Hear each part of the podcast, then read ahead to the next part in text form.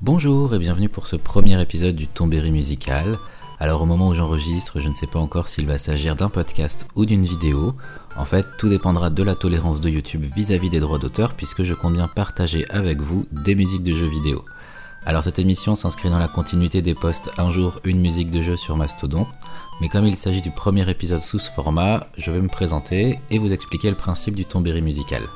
Alors je suis Riff en piscine, amateur de jeux vidéo, sans aucune qualification dans ce domaine, ni dans celui de la musique, et pourtant j'ai décidé de vous parler des musiques de jeux vidéo parce que c'est un sujet qui me tient à cœur et que je souhaitais le partager avec vous.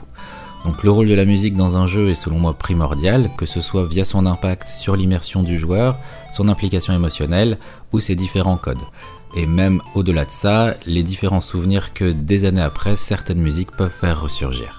Alors ici, ne vous attendez pas à des analyses très poussées sur le plan musicologique, je n'ai nullement les connaissances nécessaires pour le faire de manière correcte. Le but avant tout de cette émission est de vous faire découvrir ou redécouvrir des musiques de jeux vidéo. Je les passerai en entier, avec entre chaque morceau des anecdotes sur les jeux en question ou les différents compositeurs. Sans plus tarder, je vous propose de commencer cette première émission et aujourd'hui nous allons parler de la légende de l'épée sacrée puisque le jeu dont il va être question est le premier Seiken Detsetsu, plus connu chez nous sous le nom de Mystic West. Mais avant de vous parler du jeu, voici la première musique telle que nous pouvions l'entendre en 1993 quand le jeu est arrivé chez nous en Europe sur nos Game Boy deux ans après sa sortie japonaise.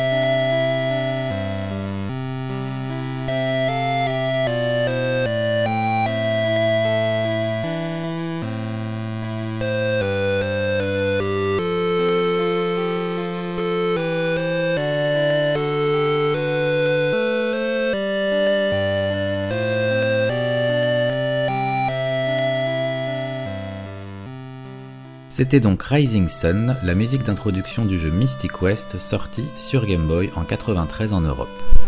Cette musique est un énorme souvenir pour moi, mais je peux concevoir que 24 ans après, ces tonalités aiguës au format MIDI puissent paraître peu agréables pour certains. Lorsque ce sera possible, et ce sera notamment le cas aujourd'hui, je vous passerai aussi des musiques de jeu sous forme orchestrale ou autre type de reprise. Mais revenons-en au jeu, Mystic West donc, ou Seiken Detsetsu au Japon, ou encore Final Fantasy Adventures aux États-Unis, est un action RPG sorti en 1991 au Japon et aux États-Unis, et deux ans plus tard chez nous. Il est le premier jeu de la série des Seiken Detsetsu, dont vous connaissez probablement le deuxième opus, Secret of Mana. L'histoire derrière ces différents noms est intéressante, et je compte bien la développer. Mais d'abord, je vais vous parler du compositeur de la musique du jeu, le grand Kenji Ito. Kenji Ito est un compositeur japonais né en 1968 à Tokyo. Il débutera sa formation musicale avec des cours de piano, puis apprendra à jouer du saxophone et de la clarinette. Il fera ses premières compositions dès l'âge de 10 ans. Ce n'est qu'en 1990 qu'il se lancera dans la musique de jeux vidéo, en postulant sur les conseils de l'un de ses anciens professeurs qui voyait dans les jeux vidéo un domaine prometteur et en pleine expansion. Et sur ce coup, on peut lui reconnaître d'avoir eu le nez creux.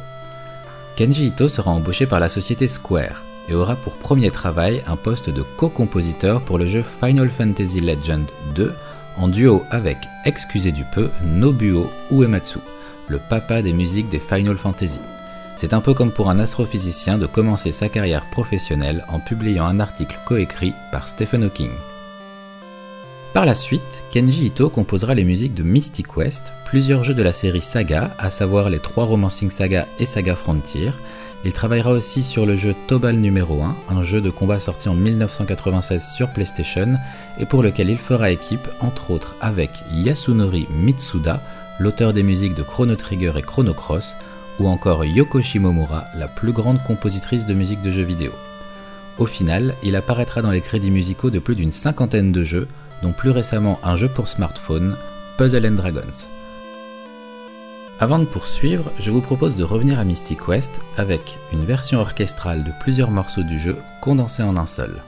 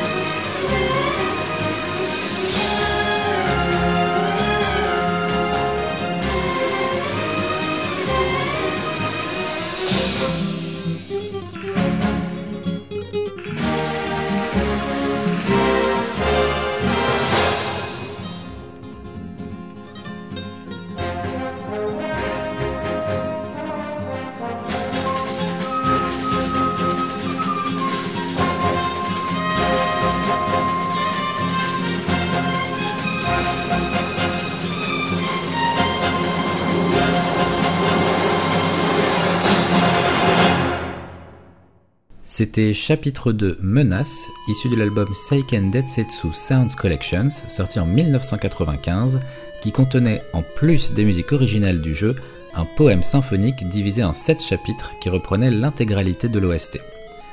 Maintenant, comme promis, je vais vous parler de l'histoire derrière les variations de noms qu'a connu le jeu. Mais pour s'y retrouver, il va falloir une petite introduction explicative. Tous les jeux dont je vais vous parler maintenant sont des jeux édités par Square. Nous sommes au début des années 90 et Square, qui a évité in extremis la faillite trois ans plus tôt grâce au succès de son jeu Final Fantasy, a décidé de faire fructifier sa licence. Pour cela, il compte sortir des spin-offs de sa série phare et y coller les noms Final Fantasy de toutes les manières possibles afin d'augmenter la popularité de la licence, surtout au-delà des frontières japonaises. À côté de ça, Square a bien repéré le succès et le plébiscite de la série de jeux Zelda et se dit que quitte à faire un spin-off de Final Fantasy, autant en faire un Zelda-like, c'est-à-dire un action RPG. Pour cela, une équipe est montée avec à sa tête Koichi Ichi. Alors là, autant vous dire que Square ne prenait pas trop de risques, car ce monsieur avait participé aux trois premiers Final Fantasy en proposant des idées comme le système de combat adopté dans les jeux, les chocobos ou encore les MOG. Mais avant de travailler sur Mystic West, il se lancera dans le projet Makai Toshi Saga, le premier jeu de la série des sagas dont font partie les Romancing Saga et Saga Frontier, dont les musiques sont composées par, je vous le donne dans le mille, Kenji Ito. Ce jeu, Makai Toshi Saga, sortira sous le nom de Final Fantasy Legend en dehors de l'archipel du Soleil Levant. C'est-à-dire que Mystic West n'est pas encore sorti, que nous avons déjà un jeu estampillé Final Fantasy, alors qu'en réalité, il est attaché à une autre licence. Afin de limiter l'ombre qui pourrait être faite à sa licence phare et pour profiter d'une console encore pauvre en RPG, Square décide que son Zelda-like sortira sur Game Boy. Une Dream Team est formée avec à sa tête donc Koichi Ichi pour démarrer le projet. Dans cette équipe, on retrouvera des noms comme Kazuko Shibuya à la partie graphique, c'est elle qui avait déjà travaillé sur les trois premiers Final Fantasy, mais aussi Yoshinori Kitase qui sera responsable du scénario, lui qui par la suite sera l'auteur des scénarios de Final Fantasy VI, 7, 8 ou encore Chrono Trigger. Et à la musique, bien évidemment, Kenji Ito. Il est maintenant temps de faire place à un petit interlude musical, avec cette fois-ci le chapitre 4 du poème symphonique adapté des musiques du jeu, intitulé Friends et qui contient le fameux thème des chocobos.